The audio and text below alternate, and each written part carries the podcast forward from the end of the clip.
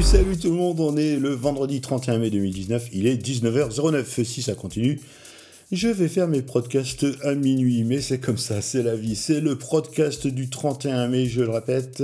Le podcast, c'est le podcast des trucs dont je voulais te parler hier, mais j'ai pas pu, et j'ai pas pu pourquoi? Parce que les nouvelles sont fraîches. Alors euh, voilà, je, voulais vous parler aujourd'hui un petit peu d'Instagram. Hein. Instagram, je trouve que c'est un réseau social plutôt marrant. En fait, on met des photos de chez soi, de ses vacances, etc. Et on ne se doute pas qu'un jour, peut-être, ces souvenirs lâchés serviront de preuve lors d'un procès. C'est ce qui vient d'arriver à Laetitia Hallyday, veuve d'eux. En effet, les avocats des enfants de l'idole des jeunes se sont servis des clichés euh, du chanteur et de sa femme pour établir la preuve formelle que le rocker était bien plus souvent en France qu'aux États-Unis. C'est-à-dire aujourd'hui chez Presse Citron, et c'est assez fun, et d'un autre côté, ça peut aussi nous alerter sur ce qu'on publie, et surtout sur la rétention des informations qu'on met en ligne. Euh, en parlant d'Instagram, avant-hier, le 29, la société a donné à Paris une masterclass sur les secrets de ses influenceurs. Et en fait, il y a un constat sans appel, la moitié de son milliard d'utilisateurs, soit à peu près 500 millions, utilisent des stories, avec des stickers aussi, hein, pour favoriser l'engagement, des sondages, des questions ouvertes, etc. Vogue, par exemple, a engrangé 20% de followers supplémentaires en misant sur les stories.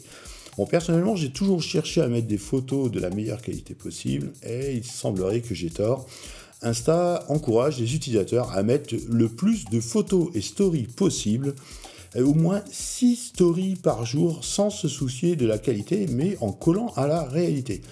Bon, ensuite, avec 85% de jeunes utilisateurs, le réseau nous conseille d'incarner au maximum sa marque, enfin notre marque, hein, et de parler à cette audience de jeunes qu'on veut plus ou moins draguer avec un champ lexical le plus proche de la cible. Donc pour le coup, l'authenticité euh, va en prendre un, un coup. Et, mais bon, on ne peut pas plaire à tout le monde, effectivement.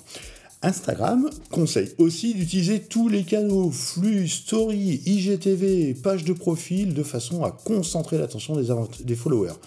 Il recommande même d'utiliser les vidéos plus longues pour du contenu de week-end, par exemple, faire des belles stories avec un truc bien scénarisé en plusieurs épisodes, par exemple.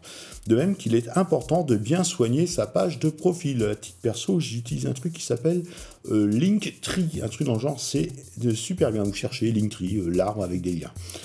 Euh, les hashtags, quant à eux, s'ils doivent être présents, ne doivent pas polluer la page. Hein. C'est jamais que de la taxonomie, hein, pour euh, drupaliser un peu le concept, qu'on utilise, hein, qui est utilisé par le moteur de recherche et puis par la navigation thématique. On clique sur les hashtags, on a tous les résultats ou tous les posts qui contiennent ce hashtag. Donc il conseille de ne pas en mettre plus de 4 par poste, inutile d'en faire trop, ils doivent être courts, précis et représentatif du poste concerné. Hein. on ne va pas euh, parler euh, d'un chat sur une photo de chien. Et puis, ben, pour finir, un petit clin d'œil pour euh, saluer mademoiselle Céline, hein, qui écrit de temps en temps pour Forbes Champagne, la classe, cette semaine, un bel article sur le content marketing, intitulé Content Marketing B2B, les règles d'une stratégie réussie. Donc, je vous conseille de suivre le travail hein, de Céline Albarracin sur les réseaux sociaux et sur son blog, sur tous ses, sites. Hein. vous, vous, vous la stalkez comme vous voulez. C'est une nana euh, vraiment très très sympa, agréable et qui a un talent, une qualité énorme. Le contenu est toujours de qualité. Elle est hyper active de sa plume même quand elle part en vacances avec sa mère. On lui fait un gros bisou, je vous souhaite de passer un bon week-end. C'était le podcast du 31 mai. Allez, tchou, salut tout le monde